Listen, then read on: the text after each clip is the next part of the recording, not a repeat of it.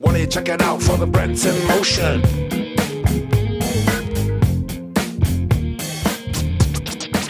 Was ist los mit der Werbung? Plötzlich wollen alle Marken die Welt retten. Purpose ist einer der Kandidaten für das Branchenbuzzword des Jahres. Zu Recht oder alles nur inhaltlose Phrasen? Müssen alle Marken einem höheren Ziel folgen? Und ist die aktuelle Krise auch hierbei ein wichtiger Treiber? Diese und bestimmt auch andere Fragen diskutiere ich auch heute wieder mit Alex und Sarah. Mein Name ist Ernst Buger und ich freue mich, dass ihr bei uns seid.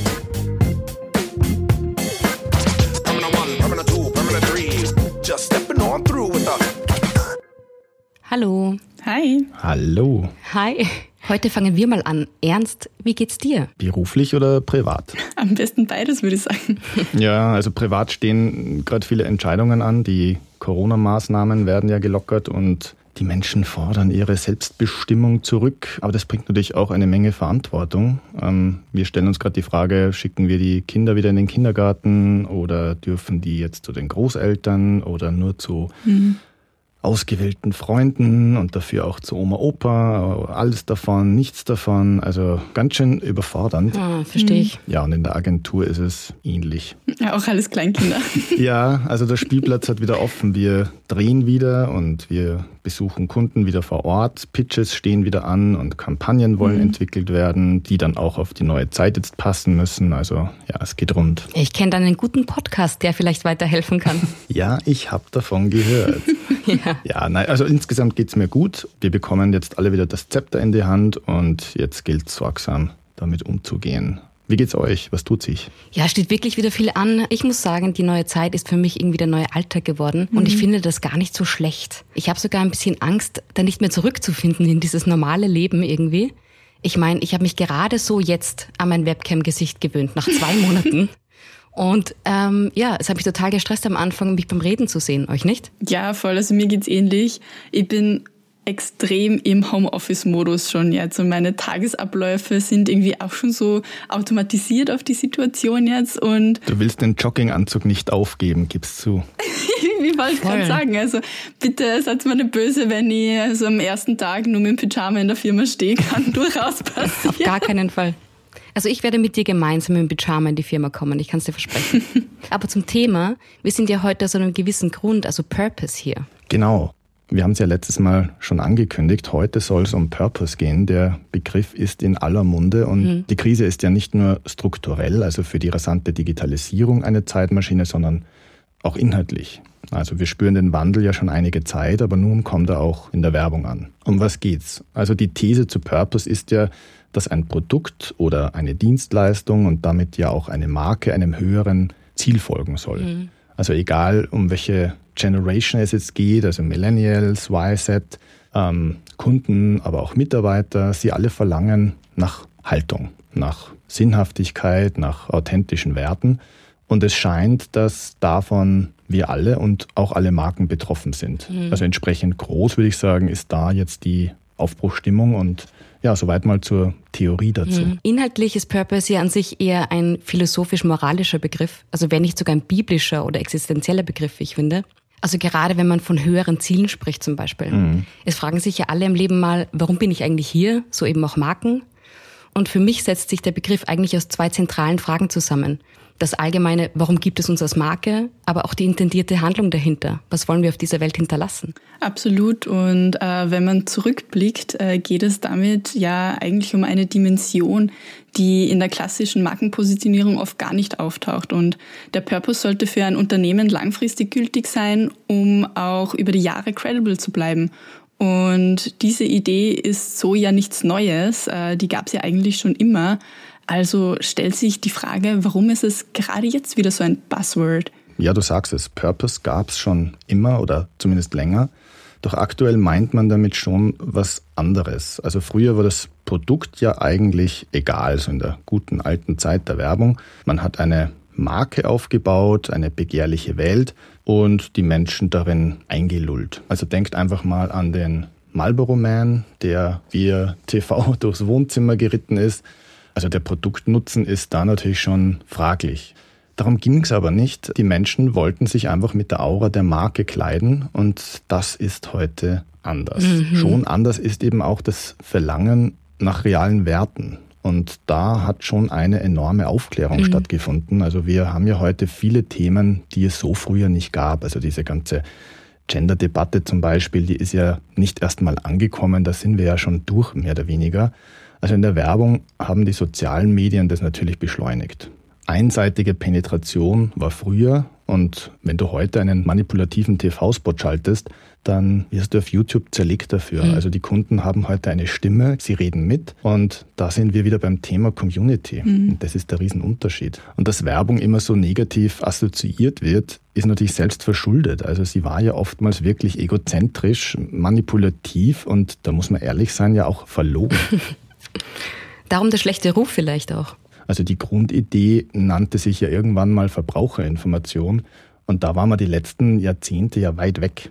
Das Grundproblem bleibt natürlich, also der Bäcker wird dem Kunden nicht sagen, dass die Semmeln vom nächsten Bäcker die besseren sind. Da kommen wir nicht ganz drum rum. Wahrscheinlich, ja. Der muss und will ja auch Umsatz machen. Aber wir sind da schon um einiges weiter. Und damit landen wir beim genannten Purpose. Also die Frage ist, kann ein Produkt, kann eine Dienstleistung tatsächlich gut sein? Ja, kann sie. Und kann man das nun alle wissen lassen? Kann man werben? Ja, kann man auch. Und ein gutes Produkt passt eben gut in eine gute Story und daraus entstehen aktuell die Liebesgeschichten in der Werbung. Hm. Aber was genau ist nun ein gutes Produkt? Was ist eine gute Marke? Und muss Purpose bedeuten, die Welt zu retten? Die Purpose-Klassiker sind ja Nachhaltigkeit und gesellschaftliche Verantwortung. Aber muss Purpose immer eine noble Verpflichtung dem Menschen oder der Welt gegenüber sein? Die einen meinen ja, die anderen sehen das wiederum nicht zu eng. Äh, wo man sich aber einig ist, ist dabei, dass es wichtig ist, einen Purpose zu finden, der zu einem passt mhm. und nicht aufgesetzt wirkt. Also wenn das dann ein guter und großer Zweck für die Menschheit oder die Welt ist, ist das natürlich super, aber authentisch und im Unternehmen verortbar muss er trotzdem sein. Mein Vater hat zum Beispiel zu mir immer gesagt, Sarah sucht einen Job, der dir rein zufällig leicht fällt. Ich habe das total lang nicht verstanden, aber heute tue ich es. Er meinte, es ist einfach einfacher, die Fähigkeiten, Interessen, Ziele und Leidenschaften auszubauen, die schon mal grundsätzlich da sind, also in deiner DNA. Ja, ist schlau. Das gilt für mich für Marken genauso. Also die, die Diskrepanz darf einfach nicht so hoch sein. Und manchen Produkten was vermeintlich Nachhaltiges aufzuzwingen, kann eben auch sehr zynisch wirken. Zumindest dann, wenn es überhaupt nicht passend ist.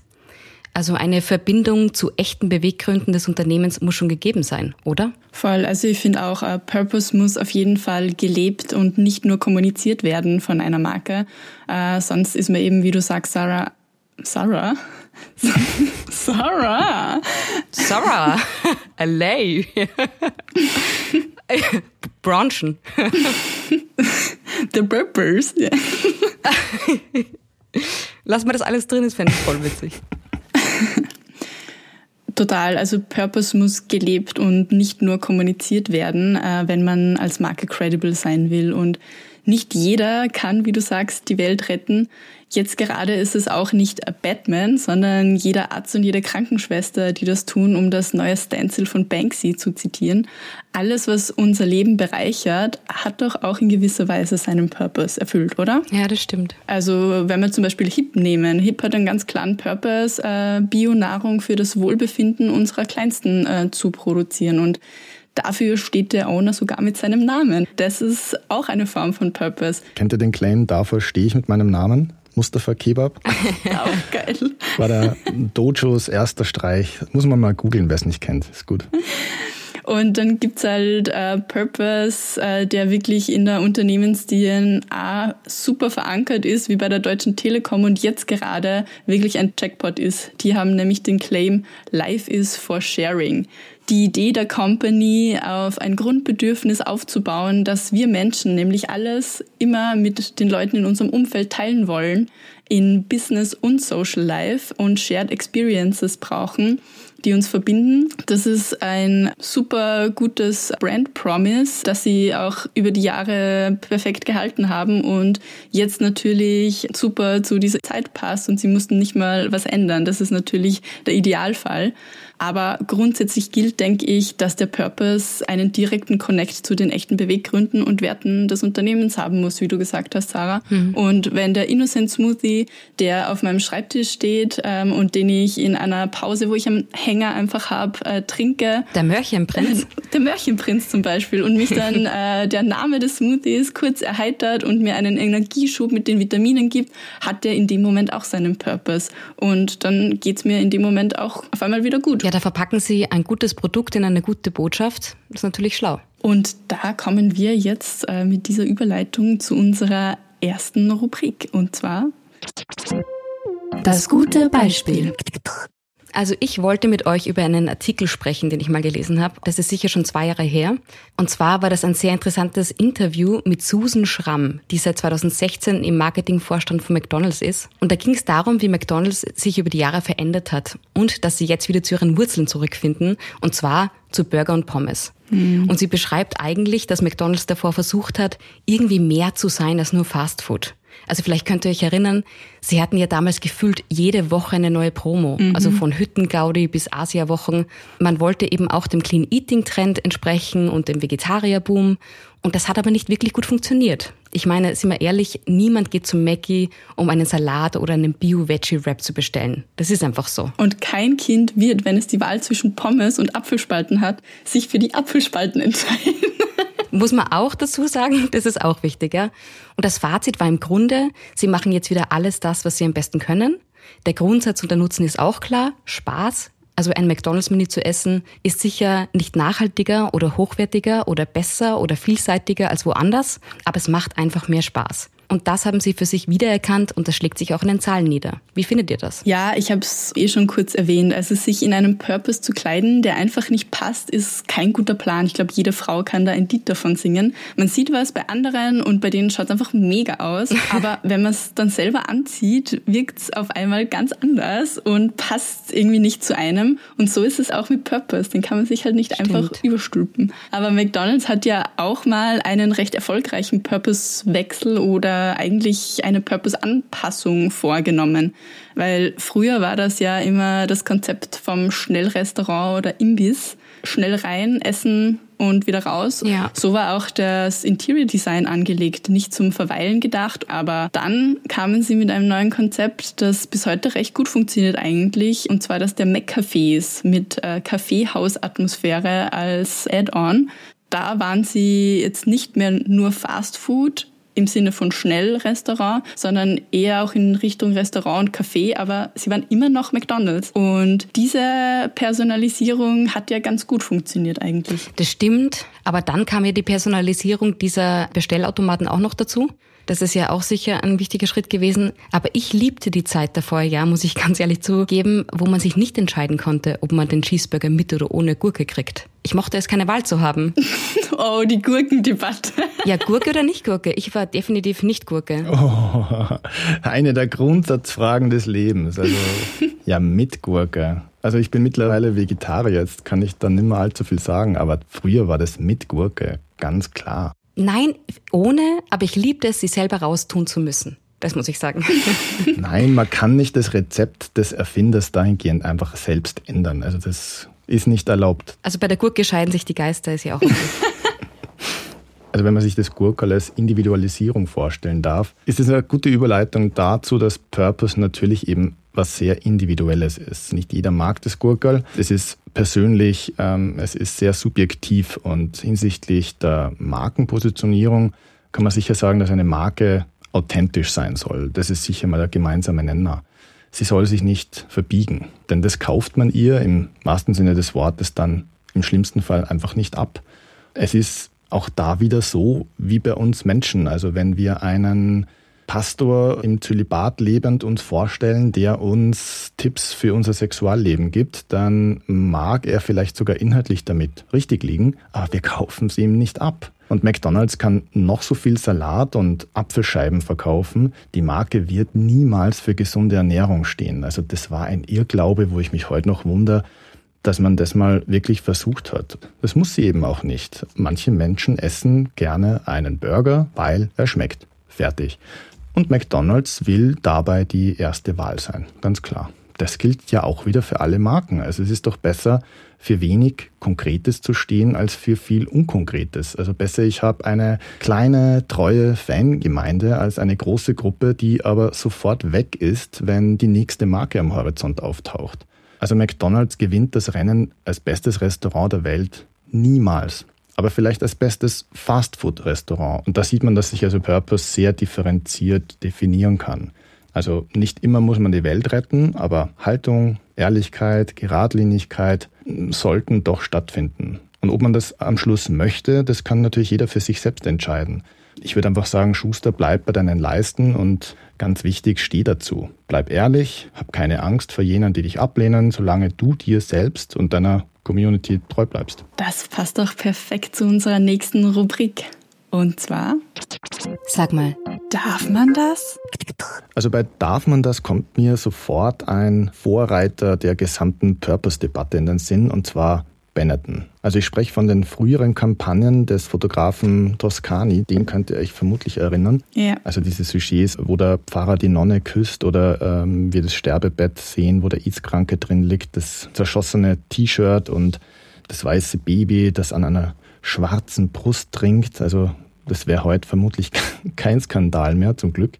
Daran merkt man auch, wie sich dann doch die gesellschaftliche Wahrnehmung verändert hat. Also diese Sujets waren ja nie nur sinnlose Provokationen. Die haben ja auch zum Nachdenken angeregt. Es ging um Hinschauen, um Anteilnahme, wenn jemand stirbt, um verstaubte religiöse Verbote zu hinterfragen, Auflösung rassistischer Vorurteile. Also was heute für viele Marken ja selbstverständlich ist. Also Alex wird uns sicherlich Nike dann noch oft um die Ohren hauen.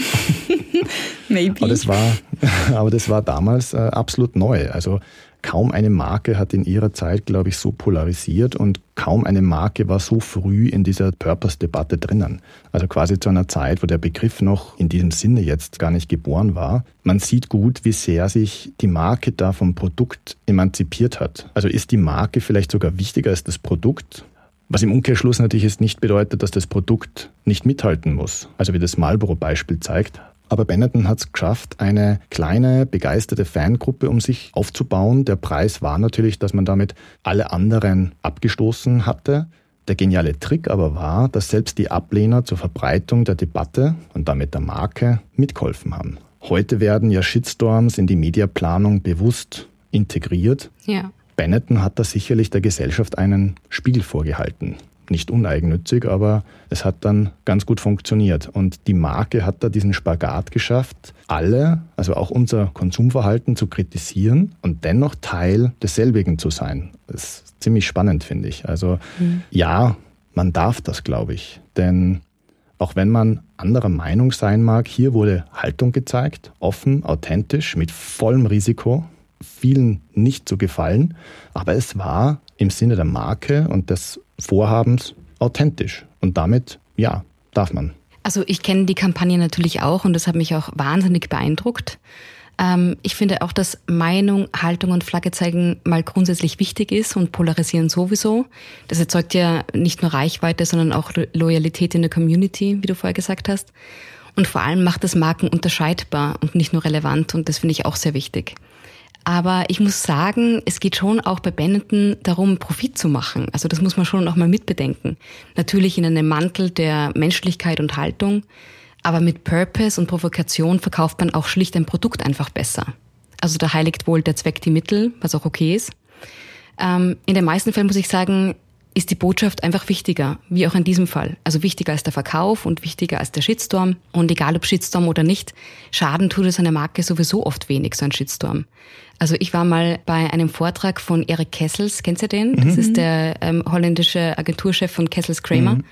Und der hatte auf der Startfolie vor seinem Vortrag einfach riesengroß abgedruckt ähm, das Zitat, If nobody hates it, nobody, loves it. Ja, genau. Das fand ich ganz schlau. Ja, also krasse Bilder allein genügen natürlich nicht. Aber es ist dann am Ende dann doch ein Lehrbeispiel. Aber ich gebe dir recht, am Schluss will Benetton Klamotten verkaufen, aber das eine schließt das andere ja nicht aus. Das stimmt. Ich habe nur gemeint, dass Provokation auch Sachen leichter macht zu verkaufen oft. Ich denke, in Zeiten von Social Media ist das doch Daily Business, oder? Voll. Und äh, der Impact und Wirkungskreis von so einer Kampagne ist heute durch Social Media natürlich viel größer als früher. Was da auch der große Unterschied ist, unter einem Social Post kann jeder mit Internetzugang sofort seine Meinung kundtun. Und wenn es ein wirklich großes Ding ist, mhm. setzt das enorm viele Reaktionen und Diskussionen in Gang. Und alle Medien stürzen sich drauf und äh, berichten dann immer Akkord über dieses Thema. Also ein Tweet von Trump mit einer polarisierenden Botschaft und äh, alle großen Tageszeitungen, sowohl on als auch offline, sind einfach mal voll davon. Ja klar, Diskurs bedeutet ja Aufmerksamkeit, nichts mhm. anderes. Also ich glaube schon, dass Polarisierung wichtig ist. Also der Versuch, allen zu gefallen, ist auf jeden Fall mal populistisch und damit auch nicht wirklich glaubwürdig wie weit man jetzt bewusst und strategisch polarisiert und wie weit das unbeabsichtigt passiert, muss in unserem Fall der Markenstratege wissen. Denke ich auch, aber eins kann man noch sagen, also spätestens seit dem Zeitalter von Social Media kommt keine Brand auch mehr ohne Purpose und Storytelling einfach aus. Und ich will wissen, was steckt einfach dahinter und auch vielleicht wer steckt dahinter. Bei Startups spielt dieser Faktor zum Beispiel eine große Rolle. Also die Erfolgsstory von drei Studenten, die ein Problem erkannt haben, das die Großen noch nicht gelöst haben mhm. und dann eine Lösung dafür gefunden haben. Das ist so die moderne vom Tellerwäscher zum Millionärgeschichte. Ja, und die ganze Brand um dieses Problem herum bauen eigentlich. Stimmt. Ganz genau. Und äh, da geht's natürlich jetzt denen nicht ums Geld, äh, sondern um den Purpose natürlich, weil so ist ja auch diese Idee entstanden. Ja, ja, ja. Am Ende geht es immer um die Kohle. Ja, also nicht umsonst sind Shows wie Die Höhle der Löwen da so mhm. beliebt, weil man braucht natürlich auch Geld, um seine Idee da umzusetzen. Jeder liebt einfach die Geschichte von einem Underdog, der in seiner Werkstatt äh, in der Garage 15 Prototypen zusammengelötet hat, bevor das finale Produkt dabei rauskam, auch wenn schon keiner mehr dran geglaubt hat. Aber man muss davon überzeugt sein und dahinter stehen und dadurch schafft man Purpose und Steve Jobs mit seinem Macintosh ist da sicher mal das bekannteste Beispiel und die super Erfolgsgeschichte. Und Apple geht es nicht um Cola, also das ist wirklich, ja, kann man, kann man so stehen lassen. Nein, aber du hast schon recht, der Grundgedanke, der steckt da oft drinnen, ja.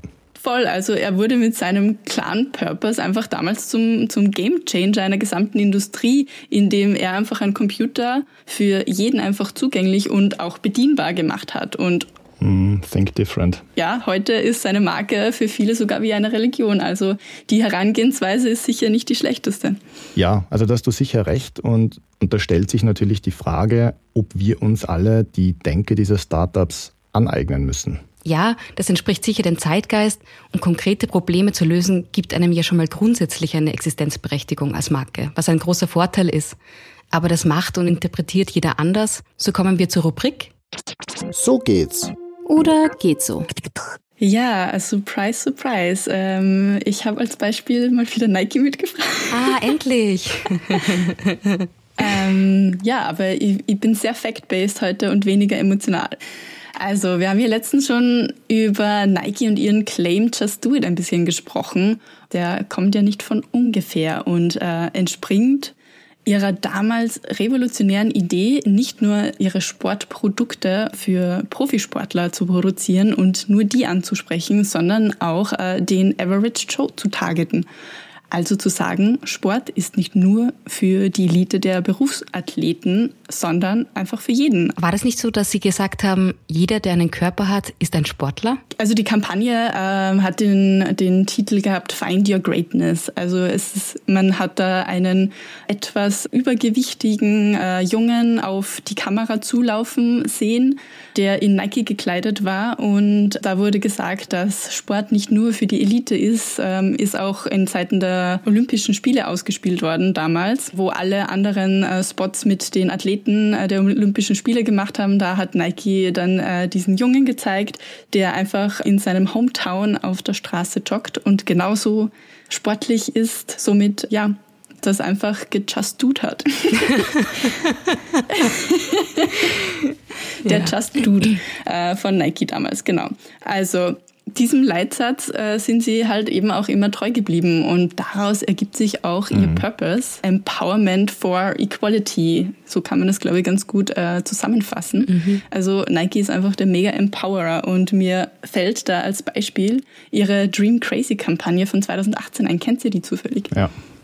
Also da werden Erfolgsstories von Sportlern aus Minorities oder mit Handicap gezeigt. Und natürlich sind da auch prominente Beispiele vertreten, wie LeBron James oder Serena Williams. Und dann sieht man plötzlich Colin Kaepernick. Short Recap für alle, die ihn und seine Story nicht kennen. Kaepernick äh, war Quarterback bei den 49ers in der NFL. Der Typ mit dem mega Wuschelkopf, oder? Genau, und der war 2016 der Erste, der während der amerikanischen Nationalhymne auf die Knie ging. Aber es stehen ja immer alle aufgereiht und salutieren.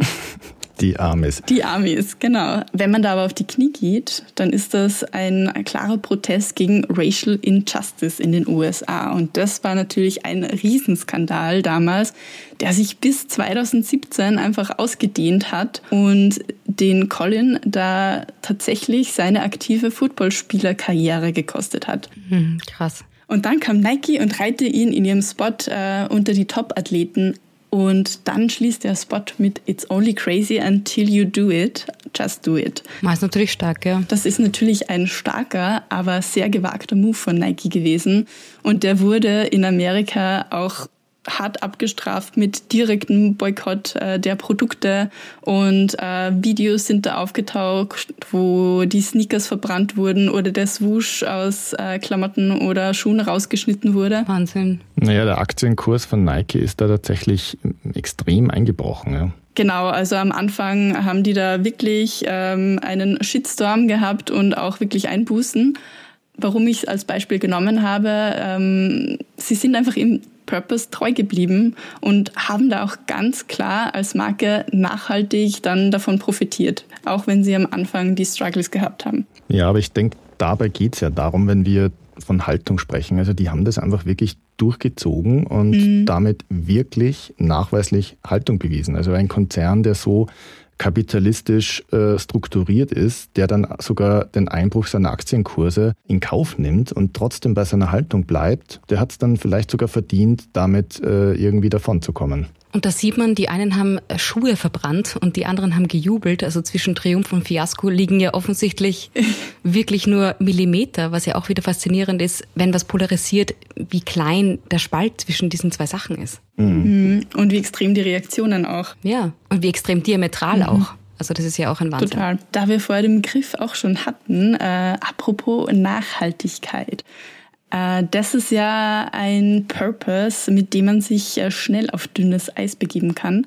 Aber nehmen wir uns mal Tesla als äh, Best Practice für diesen Purpose.